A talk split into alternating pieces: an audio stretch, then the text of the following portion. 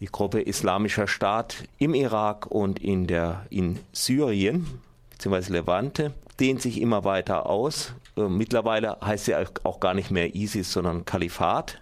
Und in Deutschland überlegen sich einige Leute, was man da tun könnte. Und Meisterschuss ist natürlich den Iran, weil die Schiiten und die Sunniten, die können ja nicht miteinander dagegen einzusetzen.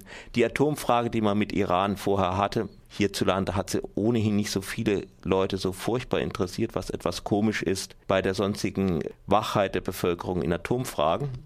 Und der Gag ist jetzt Iran gegen Fundamentalisten gegen Fundamentalisten einzusetzen. Mehr oder weniger ist es auch schon geschehen, insofern als die iranische Luftwaffe wohl sich auch mit ein paar Flugzeugen da irgendwie an der Verteidigung der Regierung Maliki versucht und die Amerikaner gleichzeitig mit ihren Drohnen aufklären und ein paar Raketchen dazu liefern.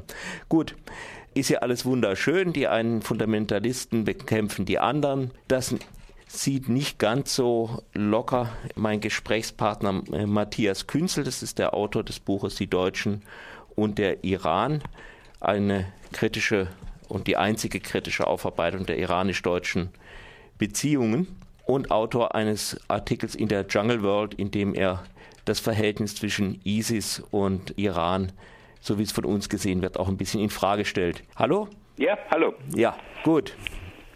Was meinen Sie dazu? Ja, also erstmal will ich sagen, dass diese Atomfrage tatsächlich weiterhin äh, absolut zentral ist. Wir sehen ja bei ISIS, wir sehen es aber auch bei Boko Haram in Nigeria oder in anderen Teilen der Welt, dass im Moment der Islamismus äh, wirklich weltweit sich im Aufschwung befindet und mobilisiert, mobilisiert, mobilisiert. Und da ist natürlich der Kern des Islamismus schon die iranische Revolution von 1979 und da hat sich nichts geändert. Und ähm, die Hezbollah, die Hamas, das sind natürlich Kräfte, die von den Iranern finanziert und ausgehalten werden. Und ähm, das ist völlig klar, dass wenn jetzt diese starke Macht über Atomwaffenmöglichkeiten verfügen sollte, dass das dann diesen islamistischen Aufbruch ungeheuer stärkt. Was Ihre Frage anbelangt mit dem Irak, so ist das äh, in der Tat so, dass sich da im Grunde genommen Iran schon seit, seit Jahren massiv einmischt und eigentlich den Maliki auch mehr oder weniger in ihrer Hand haben. Das Problem ist, dass äh, hier im Westen so getan wird, als könne Iran dort äh, mildern, als könne Iran dort sozusagen ähm, einen ein Krieg beenden. Aber was in Wirklichkeit passiert und worüber viel zu wenig berichtet wird, ist, dass Iran dort Benzin ins Feuer schmeißt. Warum? Weil sie es ablehnen, dass Maliki eine Regierung bildet, die die Sunniten mit einbezieht. Das war eine ganz entscheidende Aussage von Khamenei, dem Revolutionsführer, vor einer Woche, dass er sagte, es ist sozusagen nicht erlaubt, dem Maliki, und er hängt nun mal an der langen Bande der Iraner, es ist diesem ähm, Präsidenten von Iran oder dem, dem Gewählten von Iran nicht erlaubt, mit den Sunniten jetzt diese Art von Koalition zu schmieden, die als einzige vielleicht politisch einen Weg bieten könnte, dass man äh, ISIS in seinem Einfluss wirklich zurückdrängt und isoliert. Das bedeutet, dass also mit dieser Grundsatzentscheidung und die zweite Entscheidung, die Khamenei getroffen hatte, äh, ist noch weitreichender, weil sie auch die Genfer Gespräche betrifft. Er hat gesagt, dass die Amerikaner eigentlich hinter ISIS stecken. Das heißt, dass äh, er macht die Amerikaner verantwortlich für die Kriegsführung im Irak, die von ISIS ausgeht. Und das ist natürlich abstrus, das ist äh, so, so verrückt, wie die Leugnung des Holocaust verrückt ist, aber es wird so behauptet und das hat natürlich riesige Implikationen. Die Iraner mobilisieren für einen Krieg gegen ISIS und das ist dann im Grunde genommen ein Krieg in ihrer Einbildung gegen die USA. Das heißt, die USA sind der große Feind. Und das ist völlig im Gegensatz zu dem, was Rouhani, was Zarif immer beschwören, dass man jetzt also eine Annäherung versuchen wollte. Und deswegen sind auch die Atomgespräche in Wien, die jetzt wieder äh, begonnen haben, im Grunde genommen äh, eine Augenwischerei, weil der entscheidende Mann in Iran nach wie vor der Revolutionsführer ist und dessen Orientierung alles weitere prägt. Nun, so scheint offensichtlich zu stimmen, dass da wenigstens so äh, drei, vier Flugzeuge von Iran gegen die ISIS eingesetzt werden. Das, äh, da gehe ich von aus. Und äh, das ist aber auch so, dass Iran im Irak schon seit äh, Jahren äh, eigene Milizen aufgebaut hat, so wie die Hisbollah also im Libanon äh, tun und lassen kann, was sie will. So ähm, tun diese Milizen auch so, als könnten sie im Irak machen, äh, was sie wollen.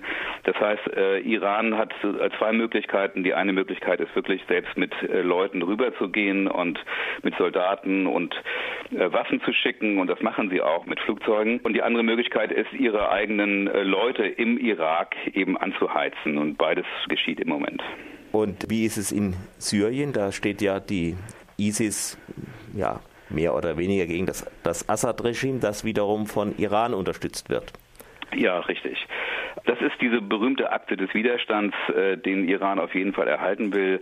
Ähm, wer darunter leidet, das ist ihm natürlich auch die Bevölkerung im Libanon, weil durch die Initiative der Hisbollah, Hisbollah ist im Grunde genommen die Macht, die den Assad an der Macht hält im Moment.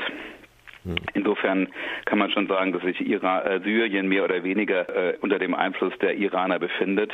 Aber es ähm, zieht die ganze Region in Mitleidenschaft, weil eben natürlich auch Libanon betroffen ist und äh, Jordanien zunehmend betroffen ist. Und da ist wirklich die eskalierende Kraft Teheran. Und das muss man sich immer klar machen. Und äh, deswegen ist es sehr interessant zu sehen, die Rolle von ISIS in Syrien, dass sie eben keineswegs bekämpft worden ist von Assad.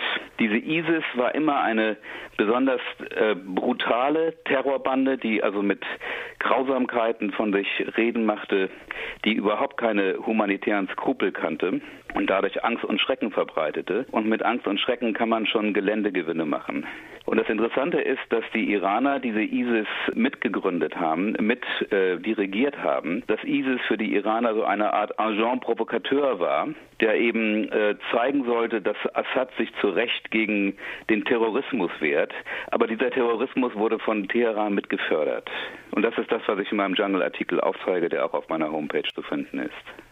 Äh, nun, die, die, Situation ist ein bisschen Kraut und Rüben. Einerseits kämpfen äh, wieder islamistische Widerstandsgruppen in Syrien, äh, also Kaidana gegen ISIS.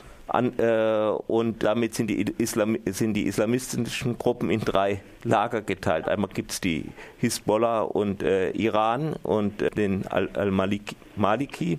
ja. Und dann gibt es diese Al-Qaida und dann gibt die ISIS. Und äh, man kann es den Leuten nicht verdenken, dass, dass man allmählich nicht mehr durchblickt. Aber was könnte Europa eigentlich tun?